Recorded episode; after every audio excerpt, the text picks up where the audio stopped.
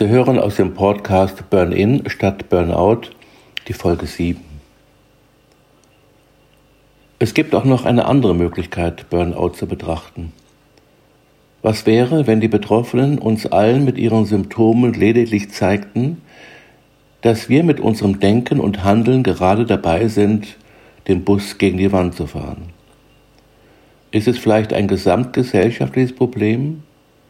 Gerade jetzt in dieser sogenannten Corona-Krise haben wir genügend Möglichkeit darüber nachzudenken.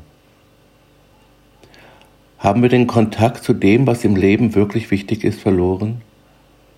Ist Burnout also gar kein individuelles Problem, sondern ein systemisches, das uns alle betrifft? Wenn dem so ist, welche Chance liegt wohl darin? Es lohnt sich sicher darüber nachzudenken. Was zurzeit geschieht in dieser sogenannten Krise, man versucht möglichst schnell und konkret zurück zum Alten zu kommen, anstatt darüber nachzudenken, ob es sich vielleicht lohnt, zu etwas Neuem aufzubrechen. Einst lebte auf Zypern ein Bildhauer mit dem Namen Pygmalion. Er beschloss, sich ganz und gar seiner Kunst zu widmen, da er keine Frau finden konnte, die seiner Vorstellung von Schönheit entsprach. Bald darauf hatte er in seinem Atelier ein Stück sehr reinen weißen Marmors, aus dem er eine wunderschöne Frau formte, die all das verkörperte, was er für schön hielt. Er war so begeistert von seiner eigenen Schöpfung, dass er Aphrodite bat, ihm bei der Suche nach einer Frau zu helfen, deren Schönheit seiner Skulptur ebenbürtig war. Aphrodite wusste, dass ihm nur die Statue selbst genügen würde und hauchte der Statue Leben ein. Pygmalion nannte sie Galatea und heiratete seine eigene Schöpfung. Sehr viele Therapeuten und Ärzte ähneln diesem Pygmalion. Sie haben Methoden lieben gelernt, die Welt ihrer Patienten zu verstehen. Wenn sie gut sind, werden sie in der Therapie dasselbe Verständnis vermitteln. So könnten Transaktionsanalytiker ihnen beibringen, sich und ihre Erlebnisse als Manifestationen des Eltern, Erwachsenen oder Kind-Ichs zu verstehen. Ein Verhaltenstherapeut wird ihnen erklären, dass sie für jede ihrer Verhaltensweisen irgendwann einmal positiv verstärkt worden sind. Ein Gesprächstherapeut wiederum wird Ihnen deutlich machen, dass in Ihnen ein positiver Kern steckt, der wertgeschätzt und akzeptiert werden muss. Als ich noch als Psychotherapeut tätig war, glaubte ich oft, meine Klienten hätten sich verändert, weil ich auf diese oder jene Weise interveniert hatte. Heute sage ich manchmal, obwohl ich so interveniert habe. Würden die kleinen grünen Männchen vom Mars oder woher auch immer hier landen und uns fragen, wie wir Menschen unsere Probleme lösen, und erklärten wir ihnen dann all unsere psychologischen und therapeutischen Modelle, so würden sie uns vielleicht nach einer Weile fragen, warum erforscht ihr denn nicht, wie das Leben ganz von selbst für Veränderungen sorgt? bemerkte Paul Watzlawick einmal in einem seiner Vorträge. Doch es gibt Hoffnung. Immer mehr Ärzte nutzen neben der modernen Medizin auch überlieferte Praktiken das Auflegen der Hände, Trance-Reisen zu inneren Bildern der Heilung, Meditation. Unikliniken arbeiten mit Heilern zusammen, in England und der Schweiz übrigens schon seit langem. Und Ärzte und Psychologen experimentieren mit neuen Methoden, die auf uraltem Wissen beruhen. Wer nicht an sich arbeitet, an dem wird gearbeitet. Burnout bekommen nicht nur gestresste Arbeitnehmer aus der Wirtschaft oder dem Bankenwesen, sondern auch Menschen, die sich für andere aufopfern. Mütter, Krankenpfleger, Sozialarbeiter, Sozialpädagogen, Ärzte und Seelsorger. Insbesondere dann, wenn sie für ihren Einsatz zu wenig Wertschätzung und Anerkennung erhalten. Betroffen sind nicht nur Menschen, die sich hauptsächlich über ihre Arbeit definieren und andere Lebensbereiche eher als nebensächlich betrachten, auch in einem rein privaten Kontext werden Symptome eines Burnout betrachtet, wenn es dort zu Konflikten kommt. Denn auch diese Bereiche berühren das Thema Sinngebung. Eine Situation, von der man einmal glaubte, sie gebe einen Sinn, hat sich verändert. Man erhält sie nun aus unterschiedlichen Gründen aufrecht, aber schöpft keine Kraft mehr aus ihr. Nehmen wir als Beispiel ein Ehepaar, das sich mit ganzer Energie auf das Großziehen der Kinder fokussiert und darin seine Bestimmung gesehen hat. Sind die Kinder dann aus dem Haus, kommt es oft zur Trennung. Oder ein Paar hat sich voll und ganz auf den Hausbau konzentriert und dort viel Zeit und Kraft hineingesteckt. Kaum ist das Haus fertig, fehlt dieser Sinn und man muss sich entweder neu finden oder sich trennen. In beiden Fällen würde es eine Menge Kraft kosten, einfach so zu tun, als hätte sich nichts verändert. Es käme sicherlich zu Erschöpfungszeichen. Geht es uns mit unseren Wünschen nicht ganz ähnlich? Ein Wunsch zu haben und etwas dafür tun, damit er sich erfüllt, gibt Energie. Kaum ist dieser Wunsch aber erfüllt, klopft bereits der nächste an der Tür. Der Weg ist meist viel interessanter als das Ziel. Der Unterschied zu Menschen mit einem Bore-out-Syndrom besteht darin, dass diese im Vorhinein schon keinen Sinn in ihrem Tun finden.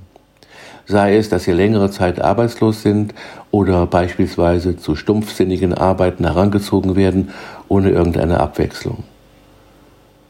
Ich gehe davon aus, dass die meisten Menschen zu Beginn ihrer beruflichen Tätigkeit mit Überzeugung ans Werk gingen, vielleicht sogar mit einer großen Portion Enthusiasmus.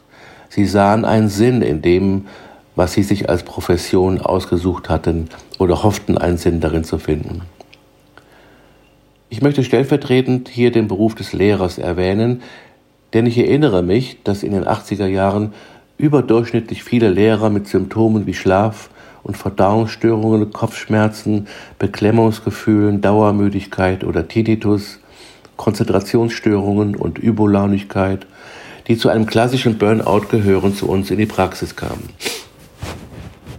Nur nannte es man damals nicht so. Burnout gilt übrigens als, bis heute als der häufigste Grund für Frühpensionierung bei Lehrern. Sie berichten von einer großen Begeisterung zu Beginn ihrer Laufbahn. Sie hatten hohe Ideale, als sie beschlossen, Pädagoge zu werden. Viele waren entweder durch negative Erfahrungen mit schlechten Lehrern aus ihrer eigenen Schulzeit motiviert oder sie hatten gute als Vorbild. Im Schulbetrieb angekommen wurden sie schnell desillusioniert. Durch mangelhafte Ausbildung, was den Umgang mit Menschen betrifft, durch überfrachtete Lehrpläne, zu große Klassen, resignierte Kollegen, die das alles schon hinter sich hatten und vieles mehr. Ist es nicht traurig, dass die meisten Schüler auf die Frage, warum sie in die Schule gehen, antworten, weil ich muss? Das hört sich doch nach fehlender Sinngebung auf beiden Seiten an. Das Lernen am nachhaltigsten freiwillig und unter positiven emotionalen Bedingungen möglich ist, dürfte sich inzwischen auch bei den Verantwortlichen herumgesprochen haben. Nicht für die Schule, sondern für das Leben lernen wir, wurde uns zwar in der Schule immer wieder gesagt, aber wirklich Nützliches für das Leben habe ich erst danach gelernt. Von der großen Menge an Stoff, die uns vermittelt wurde, und das wird auch heute meist noch versucht, ist nicht viel hängen geblieben. Wissen Sie noch, was ein Jambus ist oder die goldene Bulle? Dabei weiß man aus der Hirnforschung und der Entwicklungspsychologie inzwischen, dass es viel zielführender ist, weniger Stoff durchzunehmen, den Schüler aktiv mitgestalten können. Ansätze waren durchaus auch in meiner Schule vorhanden. So züchteten wir mit, mit Begeisterung Fruchtfliegen, um die Mendelschen Gesetze zu erlernen. Lernen fällt unglaublich leicht, wenn man für etwas begeistert ist, weil man dann emotional beteiligt ist. Und dies macht dann den Unterschied zum Pauken aus. Frau Professor Ellen J. Langer von der Harvard-Universität hat gesagt, Pauken sei, als wenn man Pakete schlucken müsse, die noch verschlossen sind. Das ist passives Konsumieren. Das Ziel von Pauken ist die Note, nicht das Wissen. Gehirngerechtes Lernen hingegen ist ein aktiver Prozess und eine angeborene Fähigkeit und es gibt keinen Grund, warum dies keinen Spaß machen sollte. Bei gehirngerechtem Lernen wächst das Interesse an dem Lehrstoff. Fast jedes Kind freut sich auf die Schule und kann es kaum erwarten, wann es endlich losgeht. Es dauert in der Regel nicht sehr lange, bis die Illusion fällt. Es sei denn, es liebt die Lehrer und hat in seiner Klasse gute soziale Kontakte, was aber mit dem System Schule wenig zu tun hat. Wenn der Lernende aktiviert wird, wenn ihn der Stoff interessiert, wenn er selber denken und sich bewegen darf, das gilt insbesondere für Jungen, entstehen im Gehirn sogenannte Neurotransmitter, ohne die es kein Lernen gibt. Unterschiedliches Wissen sollte mehr aufeinander bezogen werden, weil man so mehr lernt. Die Idee des Hirnforschers Professor Dr. Gerald Hüther und des Philosophen Richard David Brecht, im Schulunterricht interdisziplinär zu arbeiten, darüber hatten sie einmal in einer Fernsehdiskussion diskutiert, macht Sinn.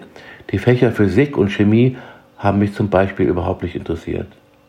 Wäre hingegen Klimaforschung ein Schulfach gewesen, in dem Lehrer der Fachrichtung Erdkunde, Biologie, Chemie und Physik zusammengearbeitet hätten, wäre ich da sicher ganz anders herangegangen und hätte gleich mehrere Fliegen mit einer Klappe geschlagen. Mit dem Schulfach Geld hätte man wahrlich sinnvollen Unterricht gestalten können, der für das Leben ganz gewiss ein Gewinn gewesen wäre. Hier hätte man die Fächer Wirtschaft, Sozialkunde und Mathematik sinnvoll miteinander verbinden können. Ich glaube, dass dies sowohl Lehrern als auch Schülern mehr Spaß machen würde. Obwohl man das alles heute weiß, wird oft immer noch nach mehr als hundertjähriger Tradition unterrichtet. Da drängt sich John Taylor Ghetto in seinem Buch Dumbing Us Down jedenfalls die Frage auf, ob das nicht vielleicht sogar gewollt ist. Ungefähr 250.000 Kinder bleiben jedes Jahr sitzen. 5% bekommen Ritalin, 5% müssen auf Sonderschulen, circa 7% schaffen den Hauptschulabschluss nicht, andere schaffen ihn, können danach aber weder richtig lesen noch schreiben und infolgedessen keine Lehre beginnen.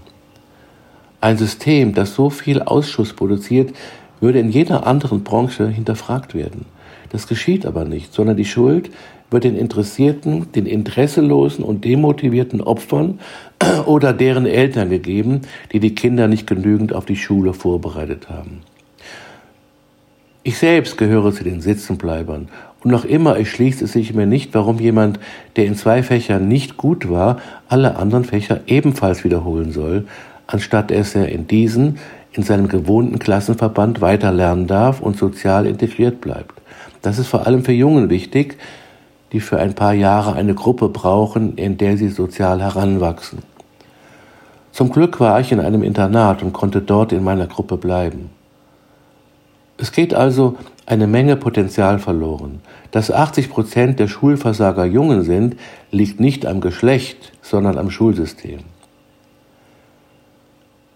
Das ursprüngliche Zitat Senecas, nicht für das Leben, sondern für die Schule lernen wir, mit dem er seine Kritik an den damaligen Philosophienschulen zum Ausdruck gebracht hatte, hätte nicht nur in den 60er Jahren seine Gültigkeit gehabt.